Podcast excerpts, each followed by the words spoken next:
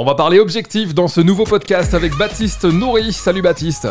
Et hello Raphaël, ça va? Alors, le thème, ça va très bien, ça va très bien. Euh, ce que 99% des entrepreneurs n'ont pas compris sur les objectifs, c'est le thème. Tu veux nous emmener où avec, euh, avec celui-ci? Euh, Sur la différence entre un objectif et un résultat, c'est ça que les entrepreneurs ne comprennent pas. Allez, on veut tout savoir. Objectif, résultat, la différence. C'est parti. Alors, la différence entre un objectif et un résultat, on va partir sur le constat simple qu'on peut voir sur le marché. Quand on va voir un entrepreneur et qu'on lui demande ses objectifs, 99% des cas, ça va être un objectif de chiffre d'affaires. Moi, mon objectif, c'est de faire 10 000, c'est de faire 100 000, c'est de faire le million, c'est de faire peut-être le, le milliard. Et en fait, ces gens-là, je sais qu'ils vont pas y aller à cet objectif-là pour une raison simple, c'est que c'est pas un objectif de faire un chiffre d'affaires, c'est un résultat de faire, de faire un chiffre d'affaires. Comment est-ce que ça se, ça se goupille, tout ça? Un objectif, c'est quelque chose sur lequel on a 100% de contrôle. Et quand on pense à un chiffre d'affaires, par exemple, si je veux faire 100 000 euros par mois, bah, ce qui se passe, c'est que ces 100 000 euros, c'est pas moi qui choisis s'ils vont arriver sur mon compte en banque. C'est mes clients qui vont me payer. C'est mes clients qui ont le contrôle sur ce résultat-là parce que c'est eux qui choisissent quand est-ce qu'ils payent, combien est-ce qu'ils payent et à quel moment est-ce qu'ils payent. C'est pas moi qui choisis quand je crée de l'argent. Alors, je peux être attractif, je peux être magnétique, je peux avoir un business qui tourne, je peux avoir des résultats prédictibles, mais ça reste des résultats variables, encore plus en tant qu'entrepreneur. Donc moi, ce que je conseille du coup aux entrepreneurs qui peuvent nous écouter, c'est euh, et c'est valable même pour tout ce qui est hors business, euh, pour des personnes qui seraient pas entrepreneurs et qui, qui ont des objectifs aussi, c'est toujours se poser la question est-ce que j'ai 100% du contrôle sur mes objectifs ou est-ce que je suis en train de les confondre avec un résultat?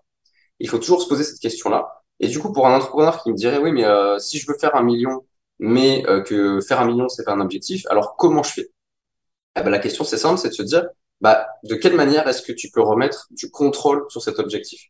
Donc plutôt que de dire je vise un million, tu pourrais te dire je vais contacter 100 clients. Là, tu as 100% du contrôle. C'est toi qui maîtrises tes, tes, tes, canaux de communication, quand est-ce que tu vas leur envoyer un message, etc. etc. Euh, tu peux aussi te dire, euh, je vise de créer 50, euh, 50 contenus sur YouTube ou 100 contenus, etc. etc. Et le but, c'est toujours de se poser la question du contrôle.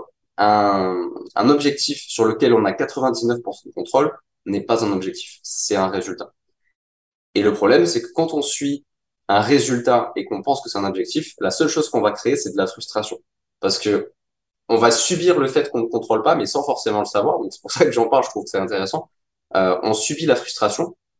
Et il y a beaucoup d'entrepreneurs qui vivent dans la frustration et l'attente, et le vide et le manque, pour la simple et bonne raison que ils sont connectés à quelque chose qu'ils ne contrôlent pas, et qui pensent contrôler, et que donc, ils maîtrisent pas.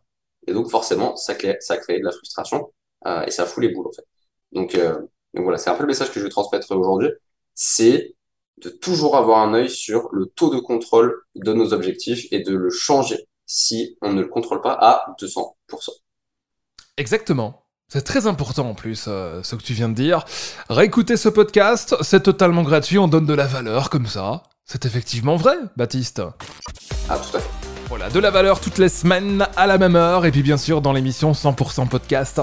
Euh, le week-end aussi, euh, potentiellement diffusé entre 8h et midi. Merci beaucoup, Baptiste, rendez-vous la semaine prochaine. Ciao ciao. Yes.